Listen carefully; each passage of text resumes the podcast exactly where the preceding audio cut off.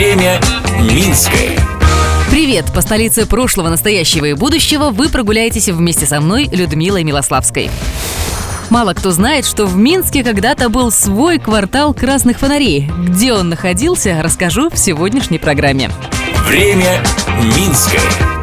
Многим жителям и гостям нашего города Первомайский квартал кажется уголком Западной Европы. Дело понятное – остроконечные крыши, ажурные кованые балконы и настоящая черепица. О его истории сегодня и расскажу. Вниз к Первомайскому кварталу спускается улица Красноармейская. За два века своей жизни она поменяла уже четыре названия, и все они связаны с армией. Вначале улица была Кашарской, что значит казарменная, потом батальонной, затем носила имя командующего Минским гарнизоном генерала Скобелева, а после революции стала Красноармейской. Дело в том, что этот район всегда был военным. Здесь жили офицеры и стояли казармы.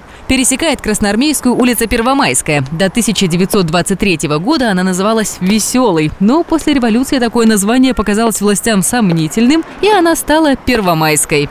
С тех пор улица свое имя не меняла. Сегодня на табличках старых домов можно увидеть и 1918, и 1948 годы постройки. Историки говорят, что в свое время, в конце 19 века, улица Веселая была не только своеобразным кварталом красных фонарей, местом публичных домов и питейных заведений. Этот район сыграл немалую роль в развитии медицины в Минске. Приблизительно там, у Свислочи, находился восьмой дом. В нем работал бесплатный родильный приют. Обеспечивался родильный приют за счет благотворительных взносов.